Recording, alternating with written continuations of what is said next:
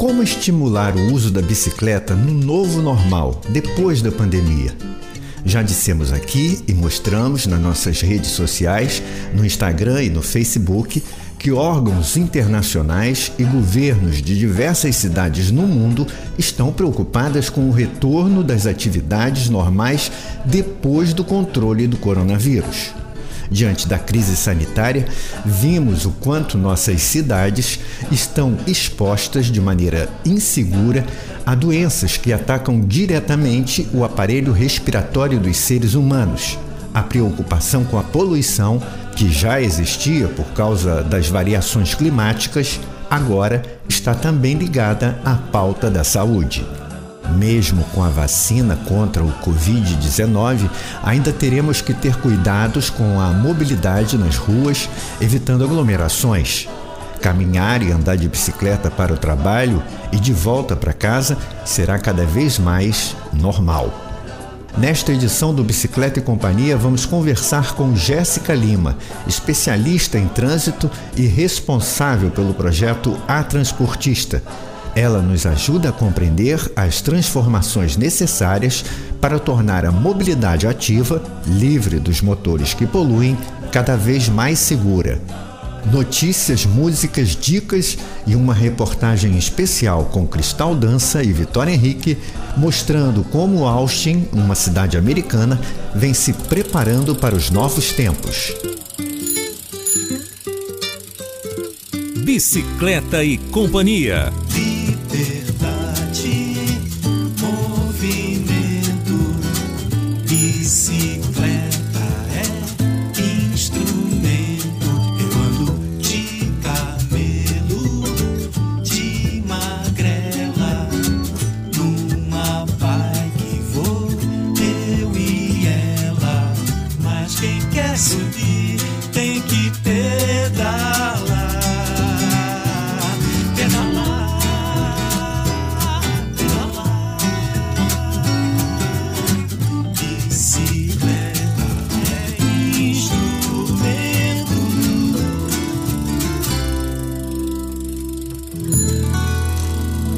Bicicleta e Companhia é um projeto de mídia sonora e divulgação de notícias nas redes sociais pela mobilidade ativa e a humanização das cidades.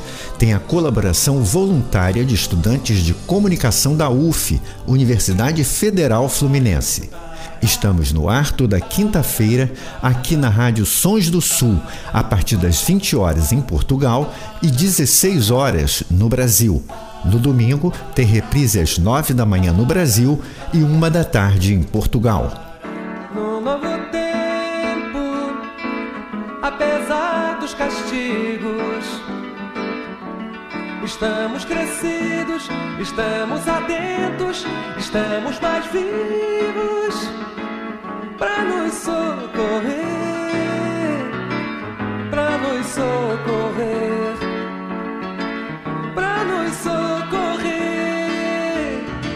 Os novos tempos estão bem próximos. A vacina contra o Covid chegou e toda a população está sendo imunizada. Mas a pandemia nos deixou uma urgência: melhorar nossas cidades e torná-las mais seguras para a mobilidade ativa. Muitas cidades no mundo estão se antecipando e, desde o ano passado, trabalham para a instalação de ciclovias e ciclofaixas, algumas temporárias, outras permanentes, bem como o alargamento das calçadas e uma série de medidas no trânsito antes voltado para o automóvel. As medidas de desconfinamento sugeridas tiveram cidades também aqui na América Latina, como Bucaramanga, Cidade do México, Lima e as europeias como Barcelona, Milão, Paris e agora mais recentemente em cidades do Reino Unido, né, que destinou bilhões de, de libras para o financiamento da bicicleta e Boris Johnson veio a público falando sobre a importância do incentivo à bicicleta. É, todas essas medidas são medidas simples e que a gente já fala há muito tempo, que precisariam ser adotadas para que a mobilidade ativa, a mobilidade por bicicleta fosse estimulada. Jéssica Lima é doutora em engenharia de transporte, criadora do projeto A Transportista no Instagram e em podcast. Já participou do Bicicleta e Companhia e hoje retorna para nos ajudar a entender a necessidade de mudança no meio urbano. Uma transformação que, mesmo antes da pandemia, já vinha ocorrendo em cidades europeias, preocupadas com a questão do clima. No Brasil, apesar da insistência de cicloativistas e organizações em defesa do meio ambiente, o poder público se mostrou bastante resistente às novas formas de se locomover nas nossas vias. Com a recomendação da OMS, Organização Mundial da Saúde e outros órgãos internacionais, empresas privadas começaram a desenvolver programas próprios de incentivo à ciclomobilidade.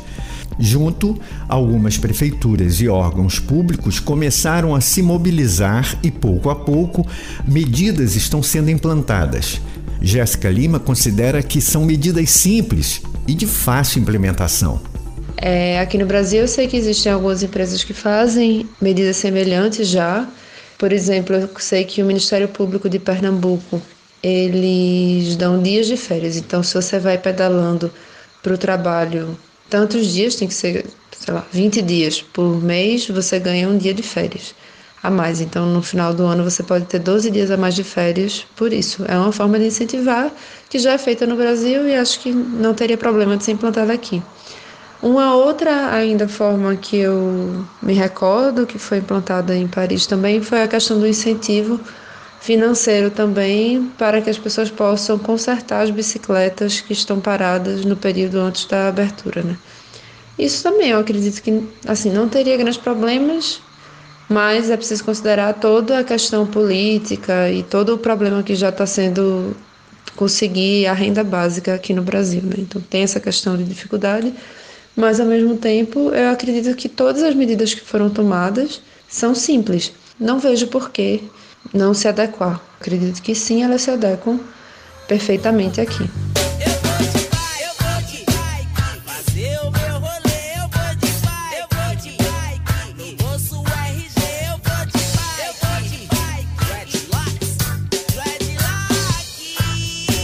Existe resistência por parte de grandes empresas ligadas à indústria do automóvel, historicamente acostumadas aos modelos atuais de cidade que sempre deram mais atenção ao veículo motorizado particular, elas temem pela perda do espaço nas ruas. É, veja só, as cidades europeias que estão pensando em se voltar para a bicicleta agora não são cidades europeias conhecidas pelo uso da bicicleta. Paris, Milão, são cidades que historicamente negligenciaram um pouco a mobilidade ativa.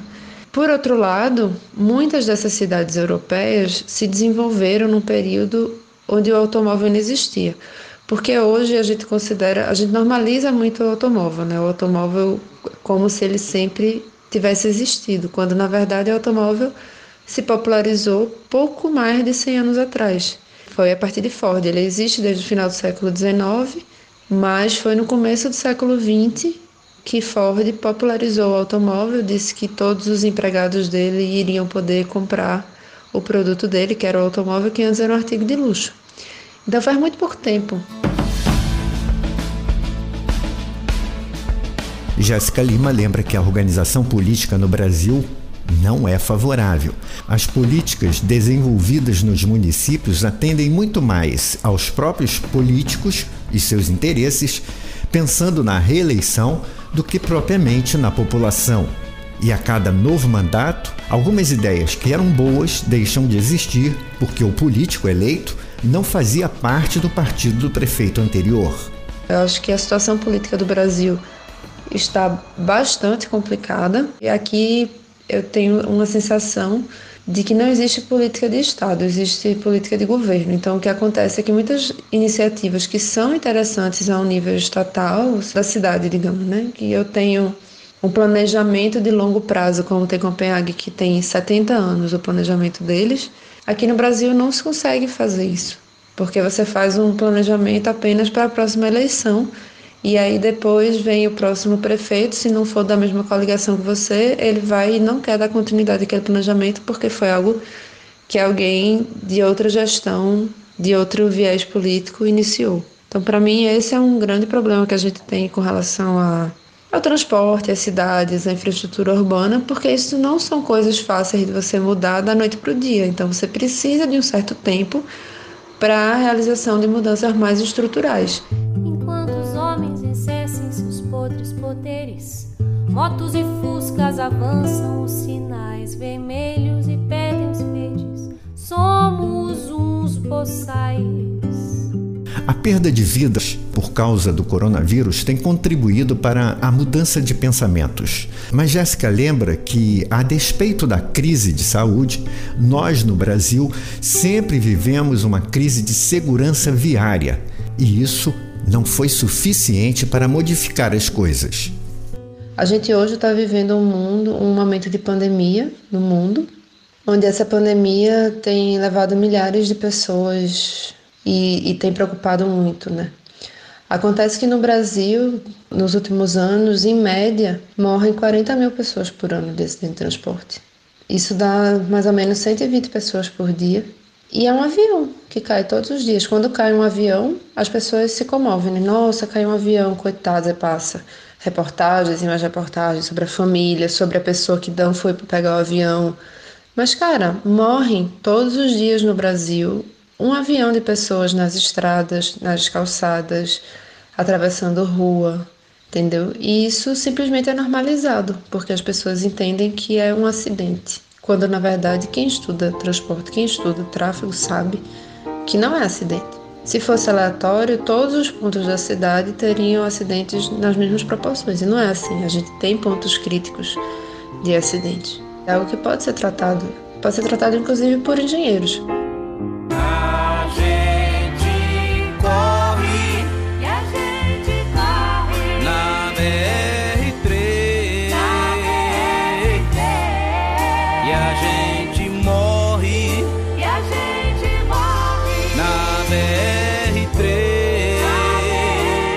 Jéssica alerta que existe também a possibilidade de as pessoas preferirem o transporte motorizado particular para fugir das aglomerações.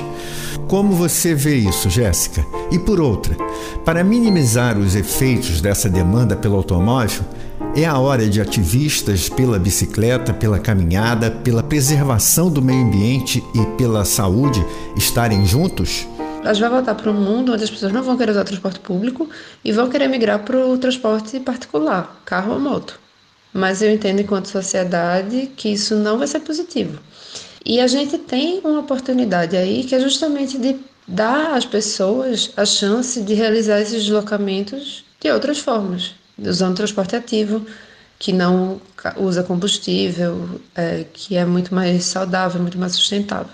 Mas para você atingir níveis como são os da Dinamarca, da, da Holanda, de 38%, 40% de pessoas utilizando né, diariamente o modo, você precisa ter infraestrutura cicloviária boa, segregada, protegida, com boa manutenção. Então, sim, é preciso de, de um ativismo forte, é essencial o ativismo nesse momento. Mas ainda estamos passando por um momento muito crítico no Brasil por causa dos efeitos da pandemia e a forma com que o governo federal tratou o problema.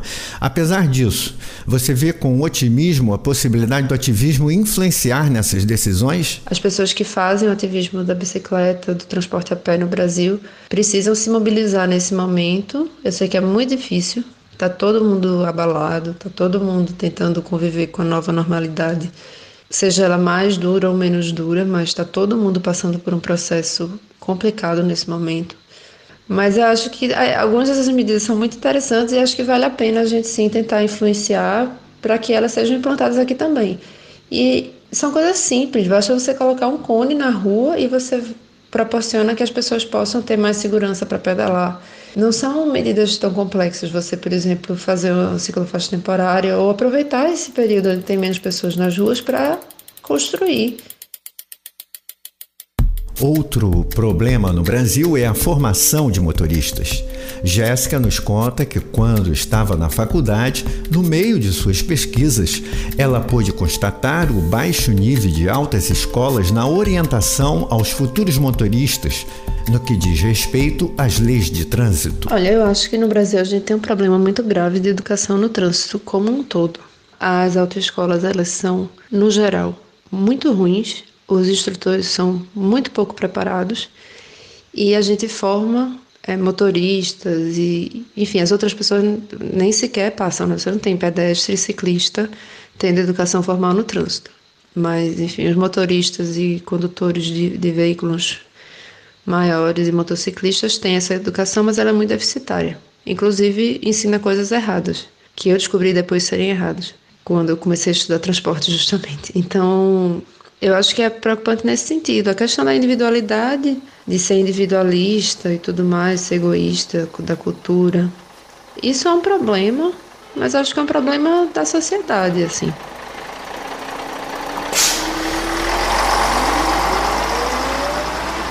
Mesmo com tantos carros nas ruas, a forma como o brasileiro se desloca é majoritariamente pelo ônibus. As linhas de metrô, nas cidades que existem esse tipo de transporte, não atendem grande parte da população.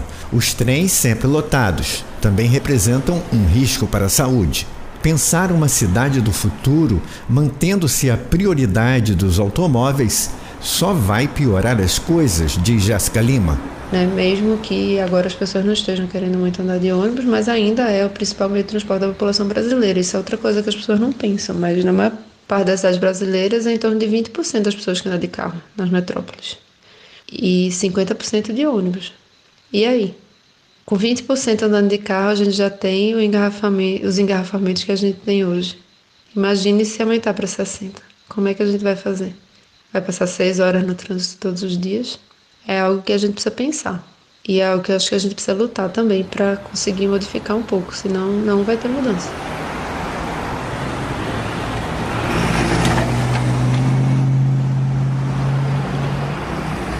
Melhorar a infraestrutura cicloviária e promover a integração entre os modais ter mais locais seguros para deixar a bicicleta e pegar um ônibus ou metrô, por exemplo, não resolveria por completo, mas desafogaria muitos trechos em que o transporte público não suporta o número de passageiros. A maioria das cidades brasileiras tem uma infraestrutura cicloviária pífia, então também é importante que, por exemplo, as pessoas que moram nas regiões periféricas mais afastadas, elas consigam chegar a um determinado ao sistema de transporte de massa de bicicleta e elas têm de estacionar. Eu sei que em algumas cidades é assim, por exemplo, Niterói tem um estacionamento bem interessante de bicicletas lá na Barca, mas em Recife, por exemplo, a região metropolitana inteira não tem. Em Igaraçu tem uma árvore que as pessoas estacionam a bicicleta embaixo e não tem o, o sistema de transporte não se preocupa com isso. E isso é básico. Porque, claro, você vai deixar sua bicicleta lá correndo risco de ser roubada? Você não vai deixar. Andar a pé e pedalar. Utilizar o transporte individual não motorizado para cumprir curtas e médias distâncias. Contar com o apoio de empresas na instalação de banheiros, onde o ciclista possa tomar um banho antes de iniciar a sua jornada e criar opções de incentivo no local de trabalho para que cada vez mais pessoas comecem a usar a bicicleta é uma forma de tornar nossas cidades mais seguras, tanto do ponto de vista da segurança viária como da saúde. Se tiver mais gente usando a bicicleta, eu acho que é positivo, ou indo a pé para os lugares também. Mesmo que de vez em quando dê um, um encontrão e outra pessoa não peça desculpas, mas ainda assim eu acho que a gente que é positivo, eu não consigo ver como algo negativo não.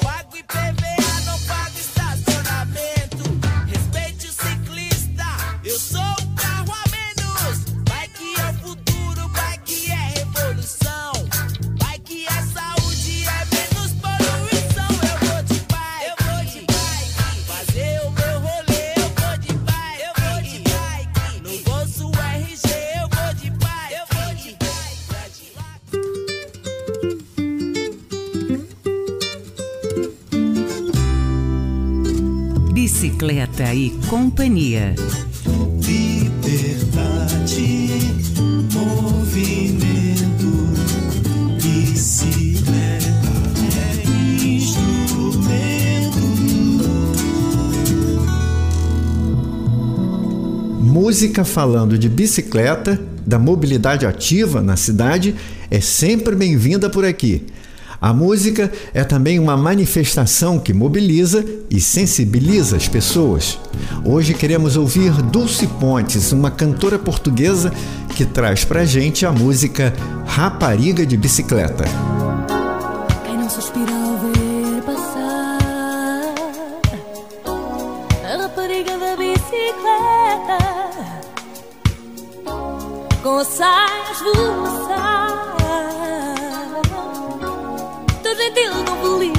discreta. Quem não suspira ao ver passar a rapariga da bicicleta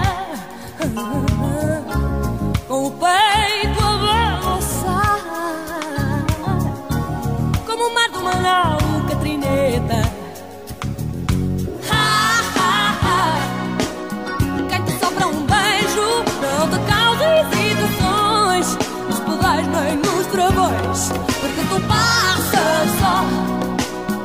só nas asas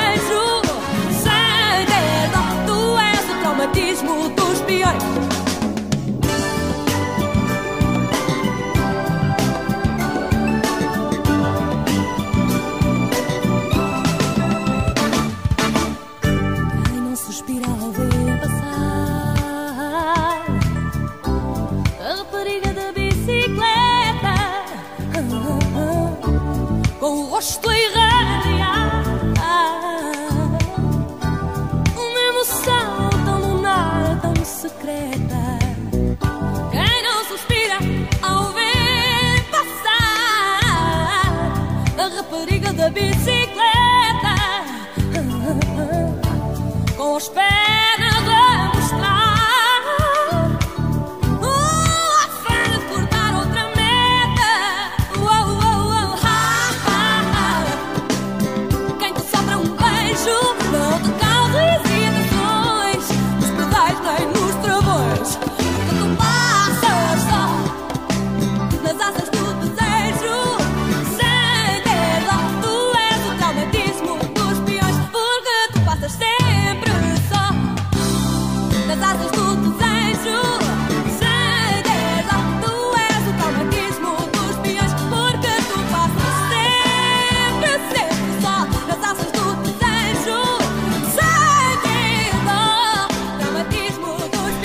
Bicicleta e Companhia é um projeto de mídia sonora pela mobilidade e humanização das cidades. Tem a colaboração voluntária de estudantes de comunicação da UF, Universidade Federal Fluminense, e está no ar todas as quintas, neste horário aqui na Rádio Sons do Sul, em Portugal. Domingo tem reprise às 9 horas da manhã no Brasil e uma da tarde em Portugal.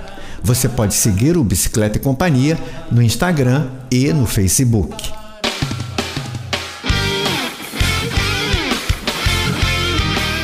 Uma das cidades que está trabalhando há alguns anos pela mobilidade ativa é Austin, no Texas. A cidade estadunidense já chegou até a receber o título de Cidade Amiga da Bicicleta.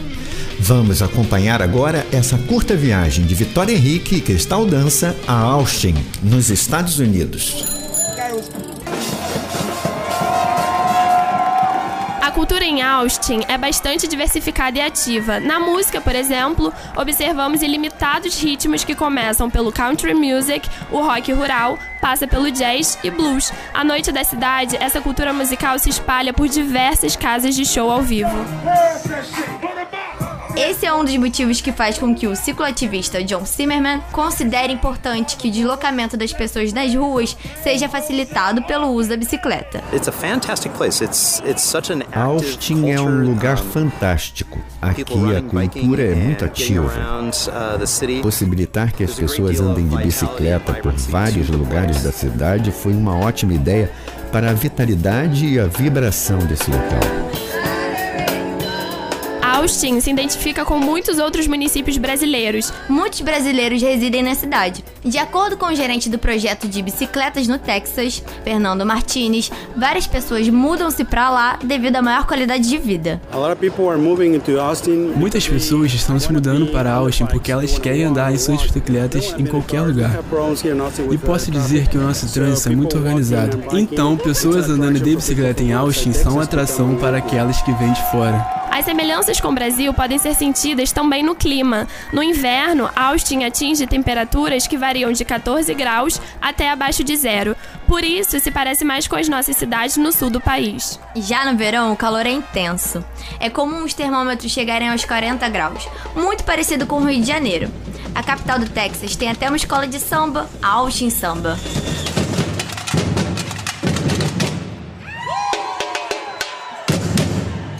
Whoever doesn't like samba is not a good person. O que é diferente em Austin em relação às cidades brasileiras é a infraestrutura cicloviária e o incentivo ao uso da bicicleta. Apesar de ser a quarta maior cidade do estado do Texas e abrigar indústrias petrolíferas, as pessoas têm escolhido cada vez mais o transporte por bicicleta. A mobilização das pessoas para que se tenha uma melhoria na infraestrutura cicloviária é objetivo do projeto Bicicleta no Texas. Fernando Martins fala sobre isso. Austin é conhecida como uma comunidade amiga da bicicleta. Agora é um direito civil e queremos melhorar ainda mais. Nós estamos fazendo um ótimo trabalho com as pessoas e com toda a comunidade para avançar e obter mais ciclovias. Para o gerente de uma loja de aluguel de bicicletas em Austin, Keith Bird, as rotas de bicicleta na cidade favorecem e incentivam o turismo. O entusiasmo de Keith é também compartilhado por Nathan Wilkes, do programa Bicicleta de Austin, que ressalta o valor da sustentabilidade a partir da bicicleta. Estamos muito entusiasmados com a maneira que olhamos para o ciclismo. É uma ferramenta que traz benefícios para a cidade em vez de apenas servir para as pessoas pedalarem. Uma das principais formas de fazer isso é criar uma rede completa de infraestrutura para bicicletas, para pessoas de diversas idades e habilidades. Os moradores da cidade são muito orgulhosos da cultura local e celebram as diferenças entre Austin e as outras cidades americanas. Mantém Austin esquisita tornou-se lema e é visto com frequência nos adesivos de carros e nas camisas. O lema não se refere somente à diversidade da cidade, mas também significa o apoio aos pequenos negócios locais. Assim como tantas outras pessoas, Shannon Donaldson tem o seu próprio negócio. Devido ao verão muito quente da cidade, o cultivo de plantas suculentas e cactos torna-se propício. Shannon utiliza a bicicleta para vendê-las. Minha loja se chama Flores em cima de um carrinho, e eu posso dizer que sou o carrinho mais amoroso de Austin que vende suculentas.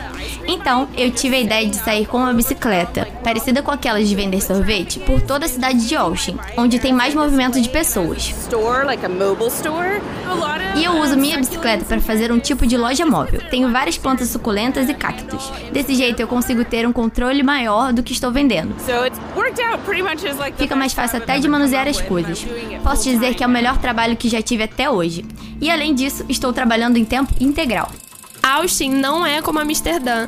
A cidade divide seu espaço entre bicicletas, automóveis e outros tipos de transporte. Os ciclistas em Austin seguem leis específicas para as bicicletas. O pedestre é respeitado no seu direito ao espaço público. Existem punições previstas para quem trafega de bicicleta de forma irresponsável. No entanto, a capital do Texas tem investido na infraestrutura possibilitando a divisão democrática dos espaços da cidade entre todos os seus cidadãos.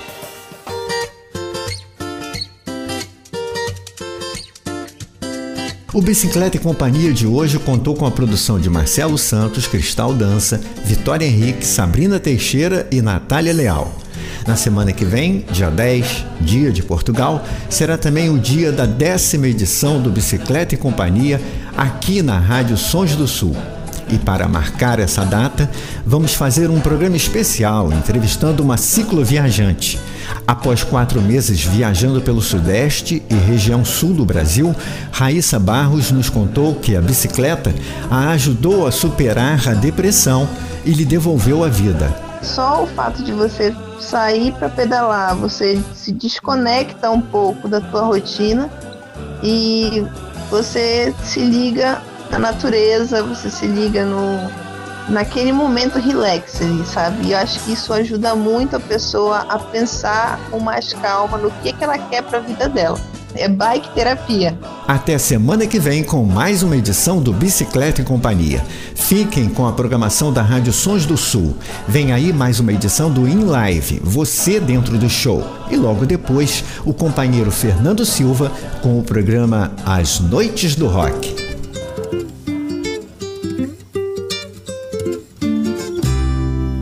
Bicicleta e Companhia. Bicicleta.